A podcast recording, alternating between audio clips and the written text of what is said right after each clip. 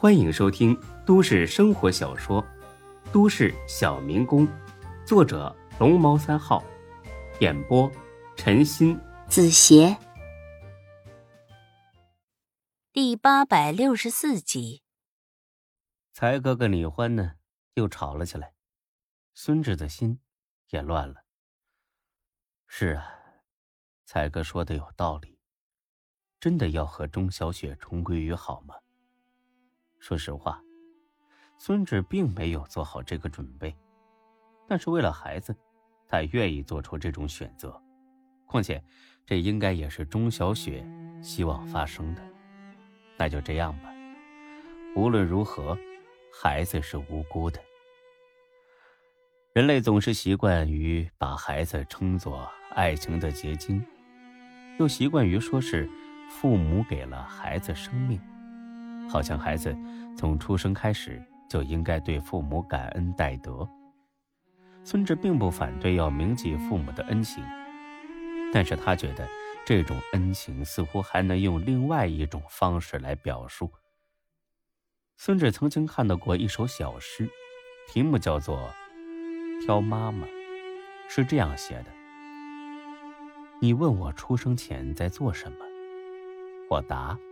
我在天上挑妈妈，看见你了，觉得你特别好，想做你的孩子，又觉得自己可能没那个运气。没想到第二天一早，我已经在你肚子里。每个孩子都曾经是天使，他们曾趴在云朵上，认认真真的挑选妈妈。孙志是一个很坚强的人。很少会掉眼泪，甚至看一些公认为催泪大作的电影和书籍都会无动于衷。但当他看到这篇由一个小学三年级的学生写出来的小诗时，他把自己蒙在被子里，哭了个稀里哗啦。他都不知道自己为什么要哭，只是觉得唯有痛痛快快哭一场，才能对得起这首诗带给自己的感动。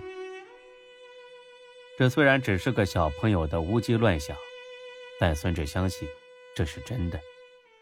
每个孩子都是可爱的小天使，他们挑中了你，然后丢掉天上无数的珍宝，光着身子，像一个一无所有的小乞丐一样来到你身边。他们装出无助的样子，其实心里只有一个主意，就是要全心全意的爱你。所以，孙志也要全心全意的。爱自己的孩子，而父母对孩子最好的爱，就是给他一个完整且温暖的家。为了孩子，他愿意原谅钟小雪，真正的原谅。就这样决定了，永远不后悔。下午六点，孙志呢再次来到了钟小雪家，抱着砂锅来的，生怕凉了。砂锅外呢。又套了个保温袋，何淑芬感动的当即哭了。钟国正呢，也一个劲儿的拍着她的肩膀，一句话都说不出。钟小雪胃口很好，把汤呢都喝完了。谢谢，其实你不用这么麻烦，我妈可以给我煲汤。小雪，咱们和好吧。钟小雪听了一愣。这句话，他已经期待了太久。他曾以为这辈子也等不到这句话了。他想答应，但又觉得不真实。你说，咱们结婚吧。钟小雪泪如泉涌，用力的点了点头。当天晚上，孙志没走，看着钟小雪卧室的灯灭了，钟国正两口子也回了屋。何淑芬呢，又开始哭了。哎呀，最近哭的太多，眼睛呢都哭红了。哎呀，别哭了，淑芬呐，这是好事儿。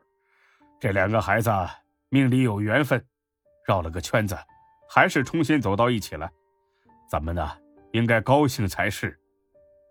何淑芬一边擦泪，一边点头。我这是高兴的，让我哭出来吧，压抑的太难受了。钟国正何尝不想痛哭一场？这些天，他也够压抑了。好，好办。哭完之后，何淑芬呢又有新的担忧了。国正，你说小孙是为了孩子才跟小雪和好的，还是他已经原谅了小雪了？这有什么区别吗？当然了，万一他只是为了孩子，如果孩子再保不住，呸呸呸，我又乌鸦嘴了。可是不能不考虑这种可能啊，到时候他再提分手怎么办呢？小雪肯定承受不了这种打击，会想不开的哈。钟国正立马意识到了这个问题的严重性，但是他仍然选择相信孙志。小孙不会这么做的。既然他选择了回头，肯定就想到了所有可能了。这样是最好了。对了，后天还要去打保胎针，咱们就别去了，让小孙去吧，这样小雪更高兴一些。嗯，行。第二天，这两口子特意起了个大早，昨晚就商议好了，要用一顿丰盛且温馨的早餐。来迎接这崭新的美好的一天。但是他们起来之后，发现孙志呢已经在厨房里忙活了。小孙，怎么起得这么早啊？快回去睡一会儿，阿姨来做早饭。孙志不好意思的笑了。小雪有点饿了，想吃我煮的面条，但是我翻来翻去也没找到。面条在这里。哦，原来在这里。叔叔阿姨，你们再休息会儿吧。我做好饭喊你们。他们两口子怎么可能去休息呢？一起帮着做早饭。这个压抑很久的大房子里终于充满了欢笑。吃完饭之后，这俩人呢放心的上班去了。孙志陪着钟小雪去医院检查了一下，一切正常。回到了家，钟小雪就像个跟屁虫一样，孙志走一步，他跟一步，甚至。孙志上厕所的时候，他都要在门口等着。孙志呢，很无语。小雪，你坐下歇会儿。不，我就要跟着你。但我总不能一直待在这里啊。我知道，你放心去忙就是。我在家里等你。孙志呢，本来是想陪钟小雪一整天的，但是呢，刚才去医院的时候，他发现了一个问题。不是别的，是他的车的问题啊！这辆牧马人呢，什么都好，就是坐起来不太舒服。而钟小雪现在最怕颠簸，虽然去医院的路很是平坦，但是途中经过几个减速带的时候，还是会有明显的颤动。为了孩子，孙志呢已经有点谨慎过头了。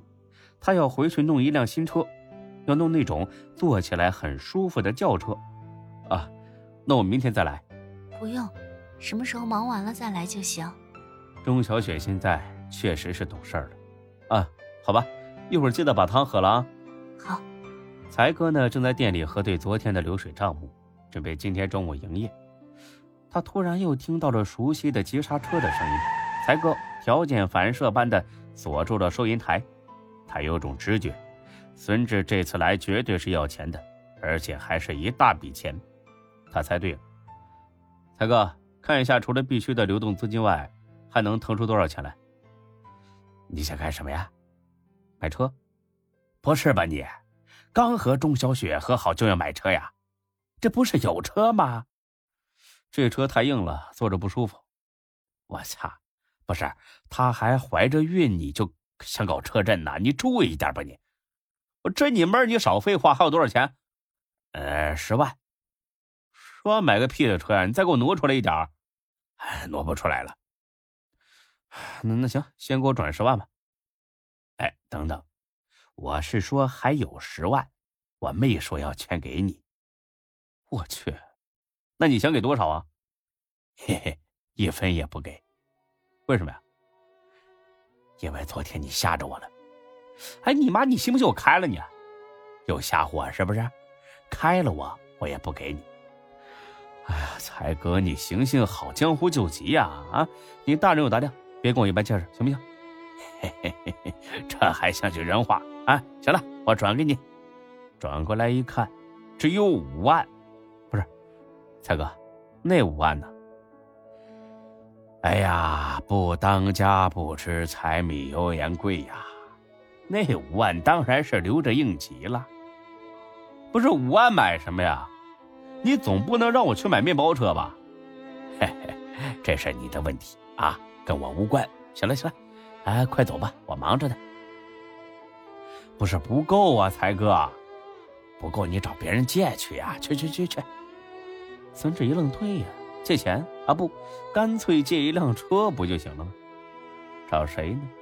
毫无疑问，大飞哥第一人选。马不停蹄的来到了门市大厦，见到了大飞哥。哟，孙老弟儿，啥风把你吹来了？哎呀，一脸春风得意呀！看来这小韩娇把你滋润的不错呀！你别胡说啊！我跟他就是普通朋友。还有，我要结婚了。结婚？这么快呀？我今早还碰到韩娇了呢，我没听他说呀。妈，这小丫头嘴巴倒挺严实啊！不是谁告诉你我要跟韩娇结婚了？那跟谁呀？总不能是钟小雪吧？让你说中的，还就是他。啊，这这这这什么情况啊，老弟啊！